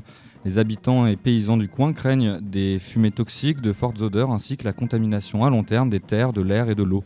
Mais ils déplorent aussi le manque de démocratie locale et de concertation pour un projet déjà largement contesté. Un dernier slogan résume bien les idées du cortège. Pour eux, le pognon du péage, pour nous, le poison du bitume. La déconsommation, un basculement choisi, mais aussi subi. Puisque nous sommes aujourd'hui dans une journée dédiée aux imaginaires post-industriels, pourquoi ne pas se laisser porter par de nouveaux imaginaires concernant la consommation? En effet, depuis plusieurs mois, je vois fleurir bon nombre d'articles de journaux, d'émissions de radio et même des spots télévisuels où l'on parle de déconsommation. Mais qu'est-ce que cela traduit Initialement, cela traduit des pratiques portées par des militants écologistes, bien souvent en accord avec le concept de décroissance qui remet en cause l'idée selon laquelle l'augmentation des richesses produites conduirait nécessairement à l'augmentation du bien-être social. Mais cette déconsommation traduit peut-être aussi que nous sommes arrivés à ce que Cécile Desaunay, dans son ouvrage La société de déconsommation, nomme le peak stuff, c'est-à-dire l'atteinte d'un moment où il n'est plus possible de consommer encore plus. Ce pic oblige les entreprises commerciales à repenser leur modèle économique qui se trouve davantage dans des situations difficiles, comme le rappelaient en octobre les échos pour Castorama ou le roi Merlin. Reste à savoir si elles sont prêtes à sauter le pas, mais rien n'est moins sûr quand on observe la levée de boucliers de la part de certains commerçants à l'égard du spot télévisuel de l'ADEME concernant les dévendeurs. Et aujourd'hui, parler de déconsommation, c'est aussi aborder des questions de droits des travailleurs et de conditions de travail. Eh bien oui, car la déconsommation, outre la dimension économique et écologique, porte également en elle des dimensions éthiques. Et au vu du rapport publié mercredi dernier par le Parlement européen, il serait grand temps de déconsommer. En effet, ce rapport commandé par les socialistes du Parlement montre que de nombreuses marques ont encore recours au travail forcé des Ouïghours. Le rapport, explique que certaines marques comme Calvin Klein, Ralph Lauren ou Hugo Boss usent de tactiques pour dissimuler leur recours à l'exploitation des populations ouïghours, comme le fait de changer de nom d'entreprise ou le recours à des certifications privées ne tenant pas compte du travail forcé dans leur cahier des charges. Selon ce même rapport, la région ouïghour produit encore 23% de l'approvisionnement mondial en coton, preuve qu'il faut faire un grand pas vers la diminution de la consommation. Mais avec la période inflationniste, une partie de cette déconsommation semble plus subie que choisie, Damien. Oui, et c'est malheureusement le cas de l'alimentation. Si nous pouvions nous réjouir du fait que les Français changent de modèle alimentaire afin de limiter leurs émissions de gaz à effet de serre, cette évolution semble davantage subie. Comme l'explique l'INSEE dans son dernier point de conjoncture, après une hausse de la consommation alimentaire durant la pandémie de Covid-19, celle-ci a fortement chuté à la sortie de la crise sanitaire et connaît encore plus récemment une chute inédite. Et ce phénomène dévoile deux éléments, une baisse de la quantité consommée et des changements du côté de la qualité des produits achetés, notamment pour les personnes les plus vulnérables. De fait, loin des considérations éco-responsables, 42% des Français les plus précaires sont contraints de sauter un repas selon Novetic. Et c'est ce que note Cécile Desaunay dans la société de déconsommation. Quand nous sommes contraints de consommer moins, ça se fait de manière désorganisée, ce qui n'est pas forcément mieux ni pour le consommateur ni pour l'environnement. Et maintenant, direction l'Espagne. Espagne où le manque d'eau se fait sentir alors que les précipitations sont réduites à portions congrues depuis près de 3 ans, les réserves d'eau ne sont qu'à 18% de leur capacité de charge à Barcelone. En conséquence, les 6 millions d'habitants, presque l'intégralité de cette région, connaissent des restrictions d'usage. Car bien que les usines de dessalement d'eau de mer tournent à plein régime, la Catalogne est contrainte d'adopter des solutions drastiques. Face à l'urgence, des bateaux-citernes remplis d'eau vont ravitailler la ville. Un terminal est ainsi en cours d'aménagement dans le port de Barcelone afin de pouvoir accueillir d'ici quelques semaines des bateaux-citernes remplis d'eau en provenance de Marseille, Tarragone ou Murcie. Si la situation s'est déjà produite en 2008, les autorités catalanes ne s'attendaient pas à vivre une telle sécheresse bien plus forte que la précédente. Et si les associations environnementales y voient des rustines et soulignent le coût énergétique de telles mesures, Samuel Reyes, le directeur de l'agence catalane de l'eau, déclare lui L'eau la plus chère est celle qu'on n'a pas. Il vaut mieux avoir une eau à 3 ou 4 euros le mètre cube que de devoir fermer les usines ou fermer les robinets. Et la bonne nouvelle du jour, parce que oui, on a besoin de bonnes nouvelles, elle nous vient d'une rivière de Normandie. Tout à fait, Florian, elle nous vient plus particulièrement de l'amont de la baie du Mont Saint-Michel, où des chercheurs de l'INRAE étudient le processus de restauration écologique de la Célune. Cette rivière est aujourd'hui bien connue pour les débats politiques, scientifiques et sociétaux qui l'entourent depuis presque 15 ans. En effet, à l'époque, l'État avait acté le démantèlement de deux barrages hydroélectriques construits au début du XXe siècle, qui, comme c'est le cas sur de nombreux cours d'eau, ont conduit à la destruction de tout un écosystème. Achevée en 2022, la restauration du cours d'eau donne aujourd'hui des résultats plus que concluants selon le programme scientifique de l'INRAE. On note entre autres le retour de grands poissons migrateurs comme le saumon atlantique, l'anguille européenne et la lamproie marine. On note également l'amélioration de l'état écologique du fleuve et la diminution de la température de l'eau, résultat important dans le contexte de réchauffement climatique. Au-delà de la dimension aquatique, ce sont également les berges qui reprennent vie puisqu'elles sont à nouveau colonisées par des espèces végétales et animales. Et bien que Marie Luçon, anthropologue et spécialiste de la restauration des rivières, rappelle que de nombreux cours d'eau français portent encore les stigmates de fortes perturbations anthropiques. ce projet pilote laisse entrevoir des possibilités et un, et un futur désirable pour nos cours d'eau.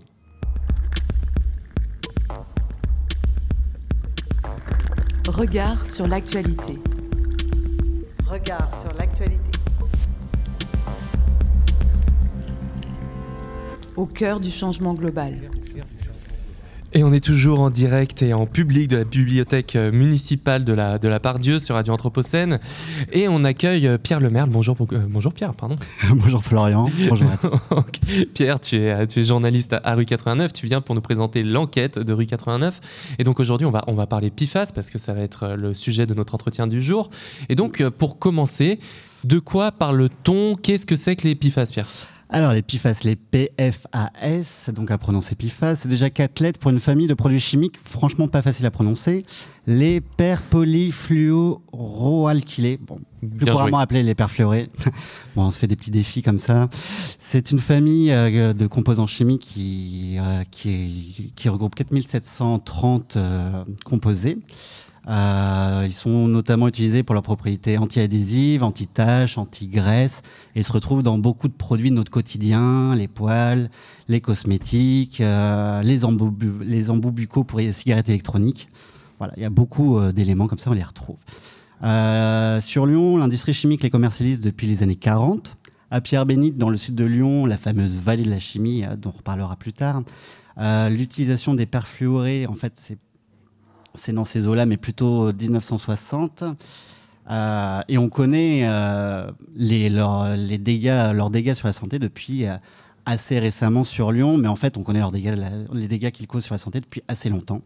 Il y avait eu un film du réalisateur américain Todd Haynes nommé Dark Waters, si vous voulez vous faire peur, qui parle de ces perfluorés et plus spécifiquement d'un qui s'appelle le PFOA, qui est un perfluoré particulièrement cancérigène dont on a retrouvé la, présence au sud de Lyon. Donc euh, voilà, c'est pour ça qu'aujourd'hui on parle de ces PFAS parce que c'est vraiment une problématique lyonnaise. Et, du coup à Lyon, on en parle depuis quand? On en parle depuis le 11 mai 2022. C'est Martin Boudot, euh, journaliste pour l'émission Vert de Rage de France 5, qui avait révélé la présence de, de ces substances de partout en fait. Mhm. Dans l'eau, dans le sol des potagers, dans le lait maternel. Euh, le journaliste qui était financé avec nos impôts, et c'est une bonne chose, avait eu les moyens de mener une enquête complète. Moi, je me rappelle, on, était là lorsqu'il a présenté ses résultats. Euh, ces résultats devaient sortir à la base six mois après ce point presse, et vu l'urgence, il les avait sortis avant, et il y avait beaucoup de monde à ce point presse. Et chose assez étonnante, il y avait d'ailleurs déjà des, représentants de l'État dans la salle, euh, ce qui est assez rare dans ce genre de cas. Je me rappelle, on avait, on avait écrit un article assez long dans, dans la foulée où on titrait déjà à l'époque sur le scandale des perfluorés et le terme est ensuite, a été ensuite repris par euh, la plupart de la presse lyonnaise. Et alors, ça a été quoi votre réaction à, rue 89 quand vous avez vu ces résultats? Bah, euh, Le scandale était tout bonnement énorme. Quoi. On hmm. parle de substances, euh, du coup, comme je vous disais, de partout et on note des présences de ces polluants éternels jusqu'à 36 400 fois plus élevé que la moyenne euh, classique. Quoi. On a des, des, taux énormes à proximité des usines d'Arkema et Dakin. Alors euh, nous déjà, on, tombe un peu de notre chaise, mais surtout on voit que les, les, les services de l'État réagissent très vite ce jour-là, je précise, parce qu'en réalité, ils n'ont pas réagi si vite que ça. Mais on, on, on, y reviendra. Je me souviens que dans la soirée, on a eu des communiqués de presse de la préfecture, de la métropole de Lyon, alors qu'on ne va pas se mentir, en règle générale, euh, les réactions sont beaucoup moins rapides. Et puis pour l'anecdote, euh, nous on avait même des reportages prévus, euh, notamment dans un jardin partagé qui a été mis en place à Pierre-Bénite. Et euh, après les révélations, tout a été coupé, on n'a pas pu faire le reportage. Et on, sentait vraiment qu'il y avait une onde de choc dans le public. Quoi. Et alors vous, comment est-ce que vous travaillez sur ce sujet-là? Alors la difficulté de ce sujet, c'est que c'est vraiment un sujet sur le long cours. Donc on est, très, on est en contact très régulièrement avec des associations, des militants, des collectifs tout le long de la vallée de la chimie, parce que ça concerne vraiment un grand nombre d'habitants. quoi. Donc une partie de notre travail consiste à documenter les conséquences de cette pollution. On avait par exemple dévoilé les conséquences de cette pollution sur la pêche dans le Rhône, donc avec euh, la préfecture qui déconseillait très fortement la pêche. Mais aussi, on a documenté le fait que ben, il est fortement déconseillé de manger des œufs euh, au sud de, qui viennent de poulailler au sud de Lyon. Et bon, bref, euh, les potagers qui sont trop proches des usines de l'usine Arkema, il y a des questions à se poser. Quoi.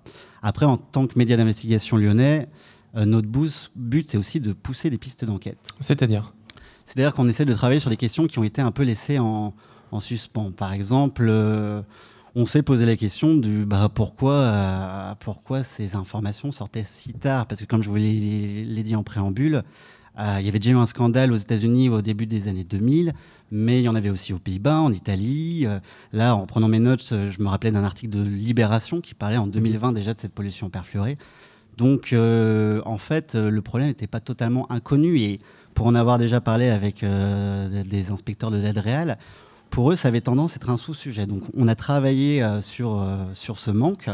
Et ce qu'on a découvert, c'est que euh, les inspecteurs de, de l'ADREAL en charge des ce qu'on appelle les installations classées, donc c'est toutes les grosses usines polluantes du sud de la vallée de la chimie, ben, dans certains services, pas dans toutes, hein, dans, certains services de, de l'État, il y a suffisamment d'agents, mais dans, dans, certains services spécifiques sur ces installations classées, il manque du monde. Enfin, il manque parce que d'une part, euh, c'est des métiers qui sont très compliqués, euh, où il y a énormément de pression de la part des industriels. On imagine facilement euh, la difficulté d'un d'un inspecteur qui se retrouve face à un géant comme Arkema, c'est quand même une mmh. pression, mais aussi parfois du public et même des, des, journalistes comme nous, voilà, qui, où on leur demande d'être très réactifs. Et c'est un métier qu'il faut le dire est très technique et qui n'est pas évident. Et il y a clairement des manques au niveau des services de l'État là-dessus. Euh, nous, on, ne jetait d'ailleurs pas totalement la pierre à la préfecture parce que c'est lié en, partie au fait que le métier soit compliqué, mais il faut reconnaître qu'il y a des trous dans la raquette, quoi. Donc euh, la conséquence de ça, c'est qu'il euh, y a beaucoup d'entreprises à gérer dans la vallée de la chimie et les inspecteurs ne peuvent pas être de partout. Donc, et, du coup, aujourd'hui, où est-ce qu'on en est? Alors aujourd'hui, on en est au fait que Arkema a annoncé qu'il allait baisser euh, progressivement euh, l'utilisation de PFAS jusqu'à une disparition fin 2024. Euh, voilà, et en fait, il répond aux demandes de la préfecture, mais en fait, ça, rentre dans son process industriel. Donc bon, la punition est quand même pas franchement salée, pour le dire gentiment. je pense qu'on aura l'occasion d'en parler tout à l'heure, mais ça en agace quand même pas mal. Et euh, les citoyens et militants continuent des actions. Donc, euh, celles qui sont les plus connues, c'est les actions menées par l'association de juristes Notre Affaire à tous, euh, qui a posé un référé devant le procureur de la République pour accélérer une procédure en justice contre Arkema. Sauf que pour l'instant, celui-ci a été porté devant les juges des libertés qui l'a débouté. C'est un peu technique, mais grosso modo, pour le faire court, la, la, procédure judiciaire prend un peu de retard. L'association a fait appel de cette décision d'ailleurs. Et alors qu'est-ce qu'ils veulent? Ils veulent qu'une étude d'imprégnation et des risques sanitaires soit effectuée aux frais de l'entreprise en application de ce qu'on appelle le principe de pollueur-payeur. Sans cela, bah, d'une part, il ne sera pas possible de documenter et de connaître clairement les conséquences sanitaires de cette pollution. on imagine que si elles sont prouvées, euh, même si elles ne font malheureusement pas trop de doutes, euh, étant donné euh, les affaires précédentes, mais si elles sont prouvées, ça aura un impact énorme dans la région. Et, euh, et pour le reste, aujourd'hui, nous, la question qu'on se pose au sein de notre rédaction, mais la difficulté qu'on a, c'est continuer à faire vivre ce sujet et de continuer à alerter sur ce scandale. Donc on suit évidemment, comme je vous le disais, toujours le, travail des militants, mais, et ça là-dessus, je, pense que Extinction Rebellion aura des choses à se dire, mais la question qu'on se pose, c'est euh, comment on fait pour continuer à faire euh, vivre cette actualité. Voilà, en juin 2024, ça fera deux ans que ce scandale a démarré. Euh, comment on fait pour maintenir la pression sur la préfecture, mais aussi tout simplement sur le groupe Arkema, qui, on va pas se mentir, jusqu'à présent s'en tire quand même plutôt bien. Eh bien, justement, c'est toutes les questions qu'on va, qu'on va aborder à présent avec Camille qu'on accueille. Bonjour Camille. Bonjour. Donc on, vous accueille, vous êtes euh, militant euh, d'Extinction Rébellion à Lyon et nous allons parler avec vous de toute la mobilisation que vous avez mis en place avec votre organisation contre justement ce scandale euh, d'Epifas. Alors Pierre le disait dans, son papier, les Epifas sont omniprésents dans la vallée de la chimie lyonnaise et déféré la chronique depuis peu, en fait depuis 2022. Et donc vous, en tant que, militant, Qu'est-ce qui vous a concerné sur ce sujet-là et qu'est-ce qui vous a motivé à vous engager? Ben, En fait, il faut savoir que les PFAS sont des perturbateurs endocriniens euh, très, très, euh, très, difficiles à, très difficiles à cerner et très, très virulents. Et, euh, donc déjà, en fait, à, à, partir du moment où à cause d'une d'une pollution euh, due à l'humain, la santé des habitants est mise en danger, mhm. euh, on est concerné. Et on va prendre, on va prendre action vis-à-vis de ça. Et du coup, on ne parle pas euh, d'une mobilisation, mais on parle de plusieurs mobilisations déjà faites et plusieurs mobilisations aussi à venir. Et comment, pardon François, je, me permets de, prendre la parole, comment est-ce que vous avez été, d'un titre personnel, mobilisé et informé? Comment est-ce que vous avez appris qu'il se passait ce scandale-là à Lyon? Ben, En fait, c'est sur le tas. Et c'est aussi via via ce, qu'on, euh, qui a été créé, c'est-à-dire l'AES, l'Alliance écologique et sociale, qui est un regroupement de, de 11 euh, collectifs, dont euh, notre affaire à tous, qui a entamé le procédé juridique, donc qui a entamé ce procédé juridique le 31 mai 2022. Et du coup, à la suite de ça, nous, avec l'AES et indépendamment euh, dans les collectifs, euh, on s'est on s'est emparé de ce sujet. Donc euh, la première fois où on a fait une action, c'était le 17 décembre 2022, où, il y a eu un blocage de l'usine Arkema par des militants d'XR et aussi un, sit-in devant la devant la devant l'Andréal à Lyon pour euh, souligner euh, leur complaisance euh, et leur inefficacité face à Arkema. Et Pierre le, disait tout à l'heure dans, sa chronique, on, le voit, c'est un sujet qui est très technique. la question des PFAS, c'est quelque, chose de complexe, même si ils sont omniprésents dans notre environnement immédiat, euh, des anti-adhésifs, les, il a rappelé toute cette, cette présence. Euh, je me demandais comment, comment vous êtes formé, en fait, comment vous avez appris euh, et, enquêté autour de ces, de ces enjeux?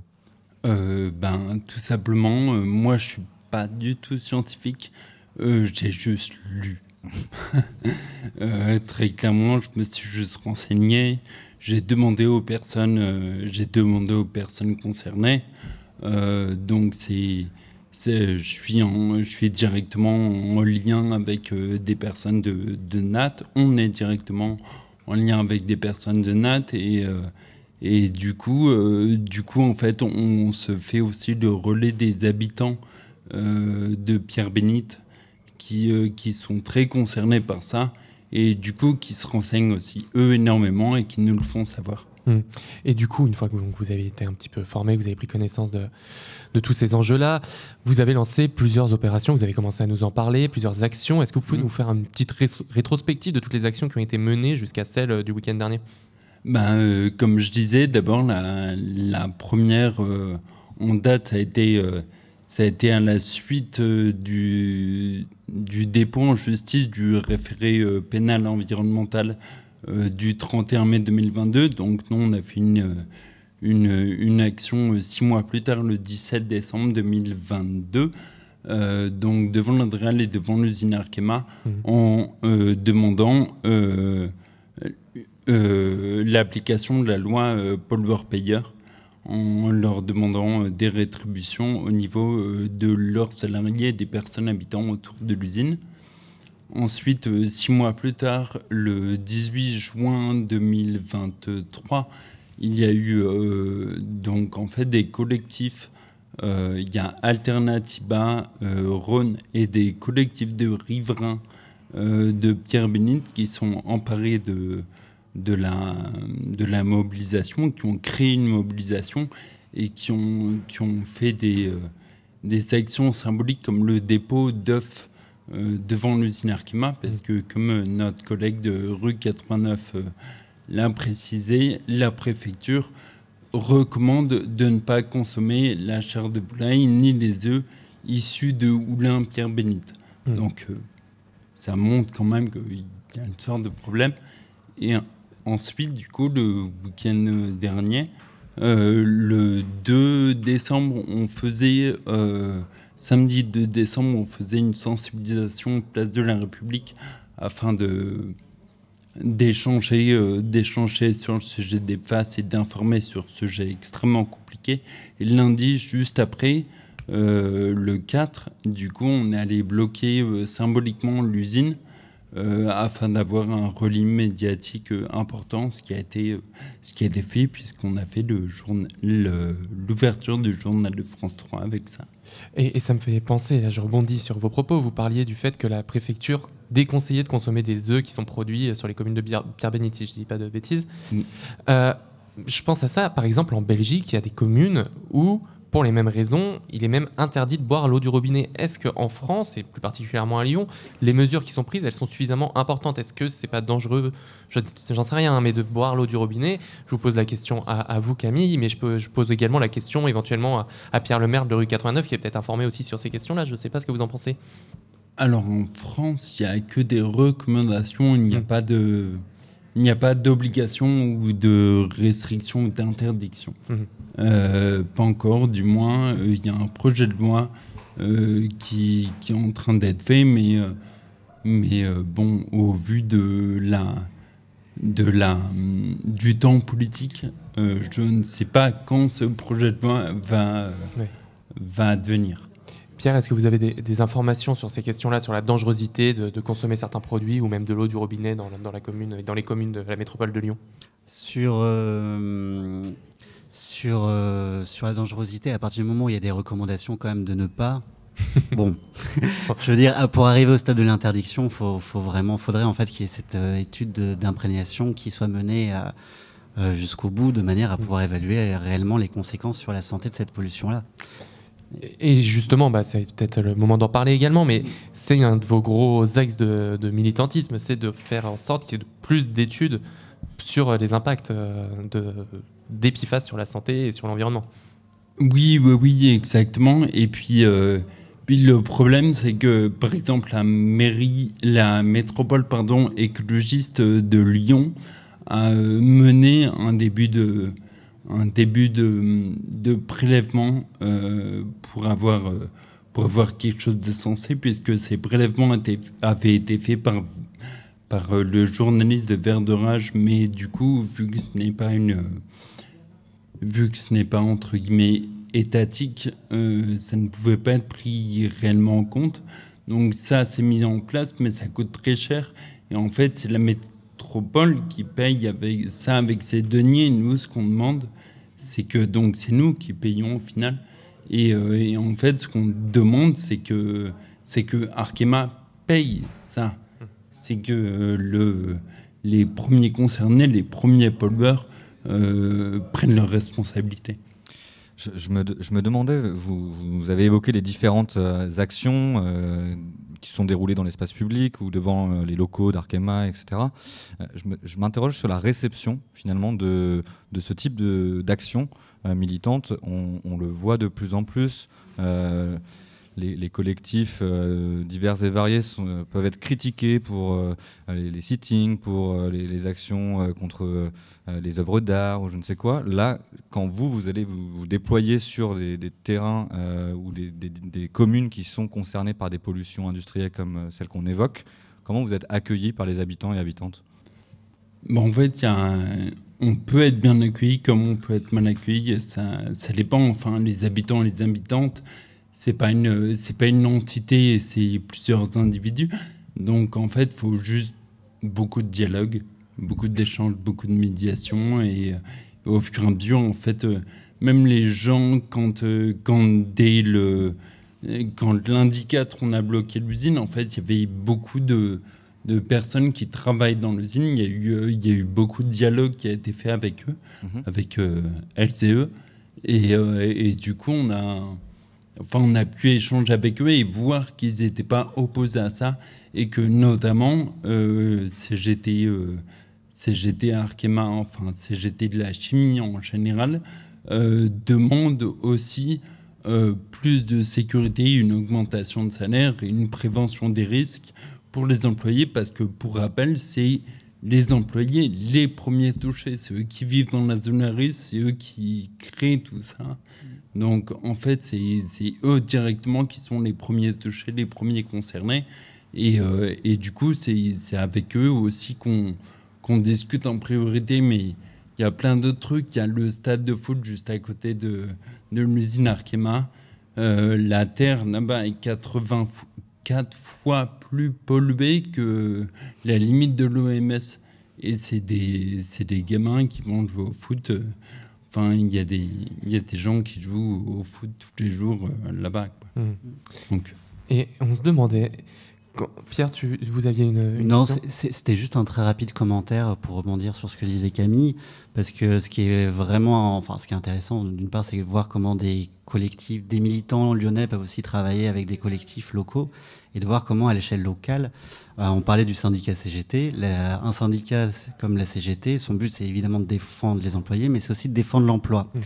Et c'est intéressant en termes de réaction, ça montre aussi euh, l'étendue de la problématique parce que pendant très longtemps, ça a été compliqué d'avoir des informations euh, du côté de, du côté d'Arkema au sein des syndicats parce que ils ont, ils ont été très longtemps sur une ligne où ils essayent quoi qu'il arrive, quoi qu'il en coûte, bon j'utilise un peu le terme, euh, bref, de préserver l'emploi. Et là, on, se rend compte de l'ampleur aussi du scandale quand on voit que des syndicats sortent euh, les échelles à, ce sujet. Quoi. Et quand on fait les réunions publiques à Pierre-Bénite, parce qu'il y a des réunions publiques organisées par la mairie, par les métropoles, il y a beaucoup d'habitants et on voit beaucoup d'habitants qui sont des anciens salariés, car c'est des entreprises qui, qui employaient énormément de gens. Quoi. Il y a aussi cette problématique d'ailleurs qui rentre dans, dans les considérations des services de l'État. Il y a d'un côté l'environnement, et c'est la classique, et de l'autre préserver l'emploi. D'accord. C'était juste ce commentaire. Et on, estime que c'est environ, on estime que c'est environ 350 000 personnes touchées de manière, euh, de manière euh, au-delà des seuils pour la santé. Donc ça veut dire tout Lyon et ses environs. Hmm. voilà. et, justement, pour rebondir là-dessus, comment est-ce que ça se prépare quand on est une organisation militante une démarche juridique comme notre affaire à tous pour aller engager donc un recours en justice? Comment est-ce que nous on a envie de savoir un petit peu les, les détails techniques parce qu'on on n'y connaît rien, pour, tout dire. Et je suppose que quand on est militant, on n'est pas spécialiste non plus de, questions juridiques. Donc comment est-ce qu'on s'organise? Comment est-ce qu'on se constitue partie civile? Comment est-ce qu'on essaye de, faire en sorte qu'il y ait d'autres personnes qui s'engagent? Et comme, le disait Pierre, effectivement, il y a beaucoup de personnes qui peuvent être touchées, mais en même temps qui sont partie prenante euh, de la question d'EPIFAS, c'est-à-dire qui travaillent dans ces usines-là usines -là, et donc qui n'ont pas forcément envie de dénoncer ces usines pour ne pas perdre leur travail. Enfin, comment est-ce que ça se passe tout ce moment-là? Oui, alors euh, déjà, on a beaucoup de chance d'être aidé par, euh, par un collectif euh, national qui est notre affaire à touche de redige des recites, parce que merci à eux, et qui nous aident vachement là-dedans, qui se font le relais des collectifs de riverains, qui, qui aussi nous relaient énormément d'informations sur sur la temporalité de quand faire nos actions, quand faire des événements de sensibilisation afin de, de relayer des actions pénales. Donc euh, là, là, en l'occurrence, euh, les, euh, les, les appels qui ont les appels juridiques qu'il y a eu, c'était le 9 novembre et le 7 décembre.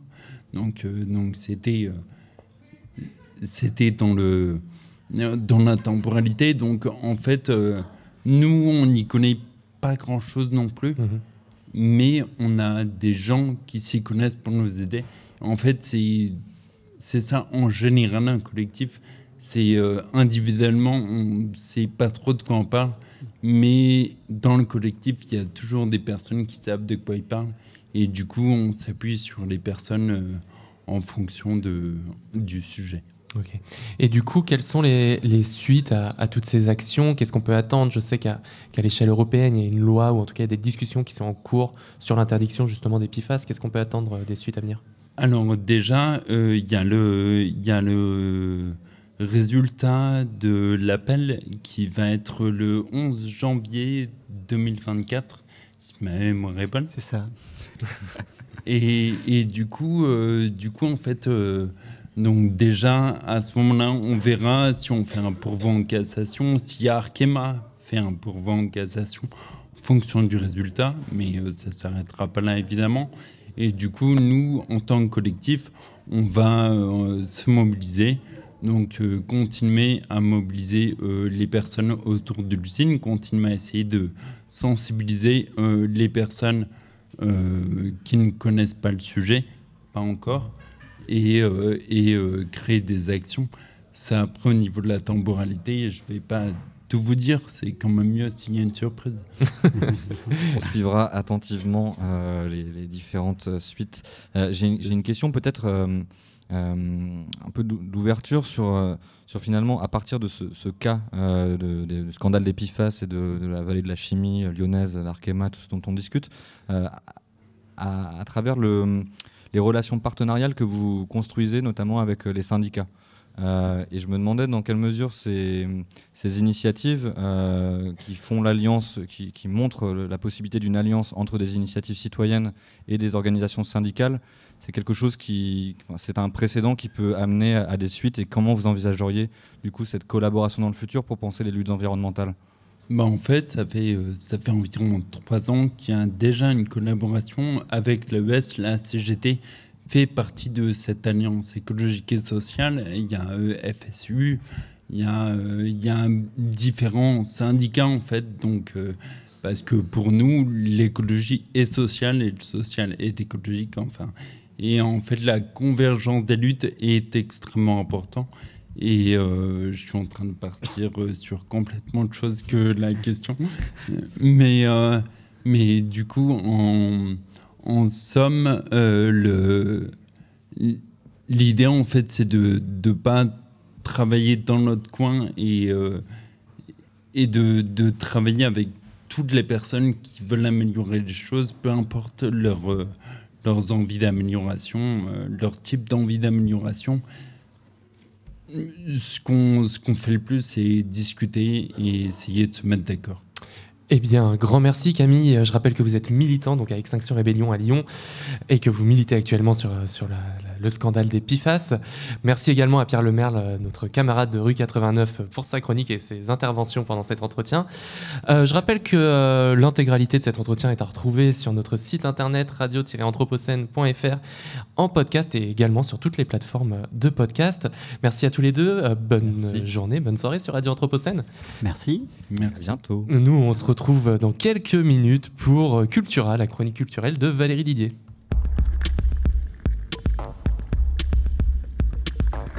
Regard sur l'actualité. Regard sur l'actualité.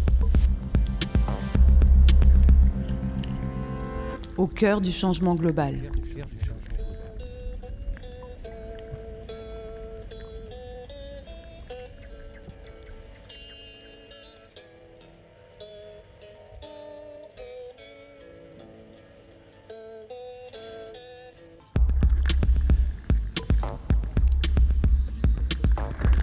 Regard sur l'actualité.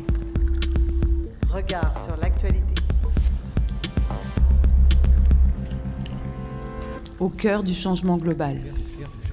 Et vous êtes toujours sur Radio Anthropocène en direct en public de la bibliothèque municipale de la Pardieu. Petit rappel, euh, enfin petit rappel, je, petite précision plutôt, plutôt pardon.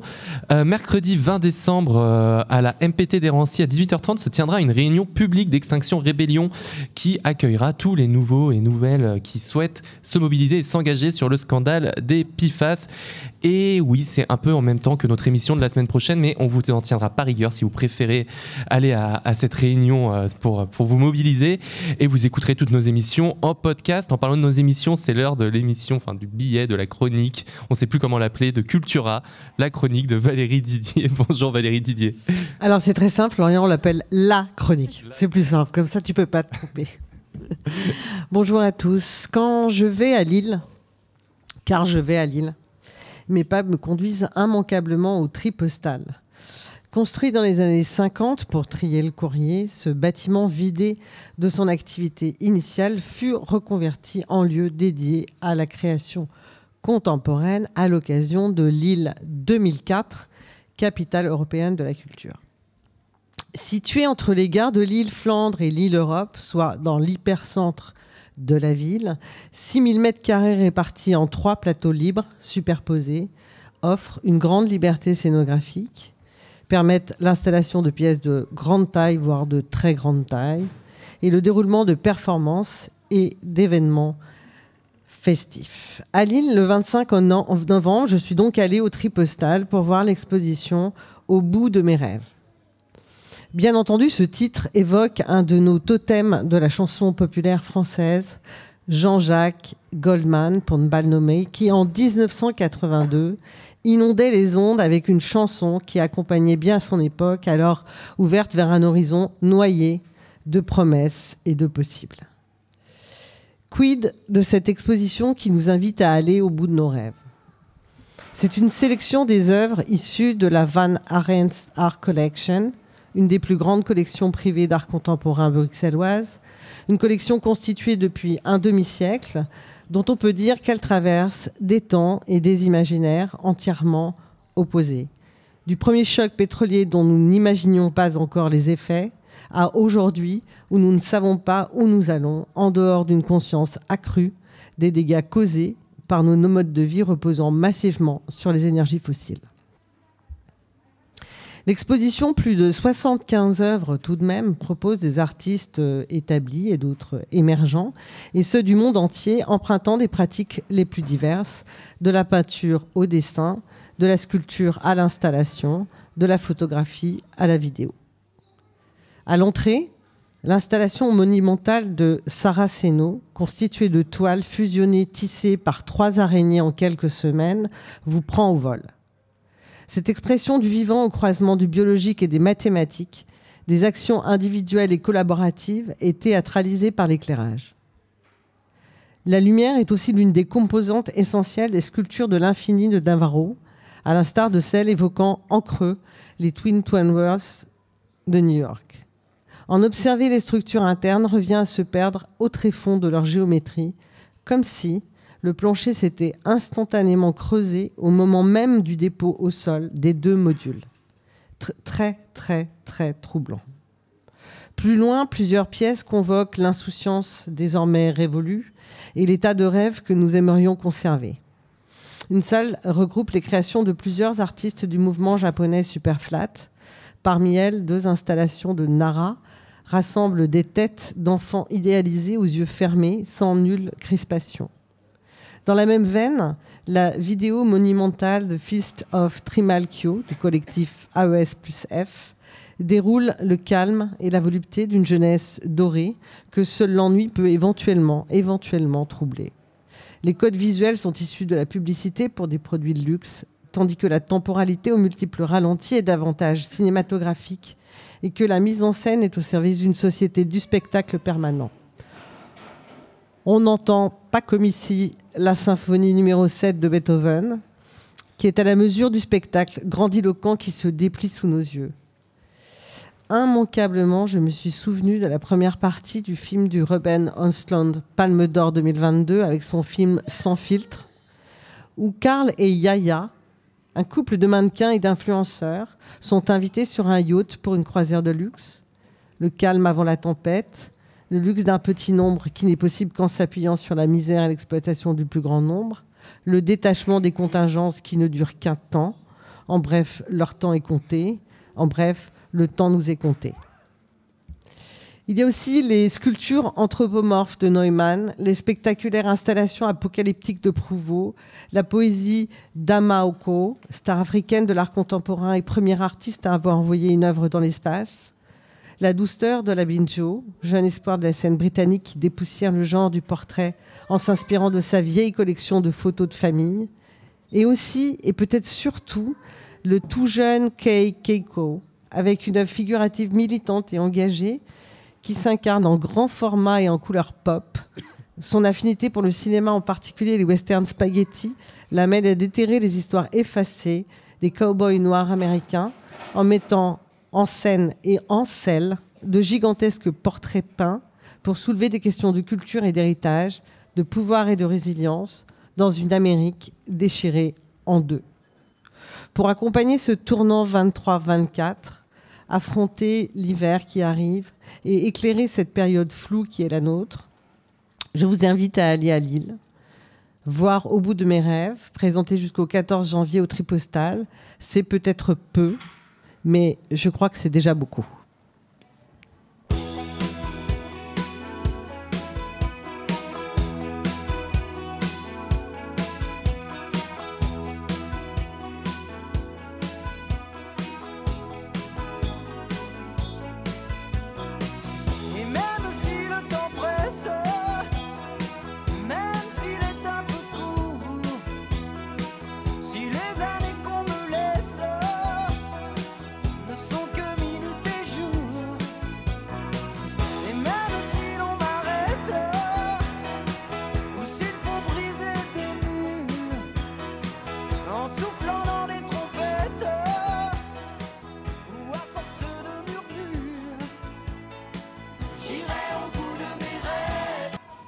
Regard sur l'actualité touche à sa fin sur cette belle note musicale Jean-Jacques Goldman.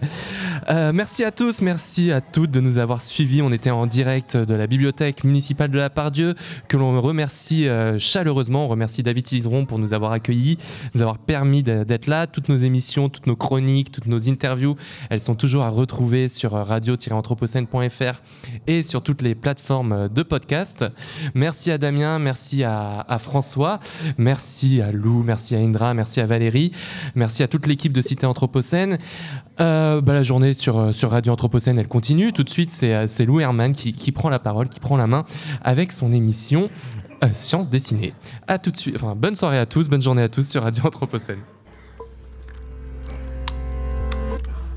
Radio Anthropocène. À l'écoute du changement global.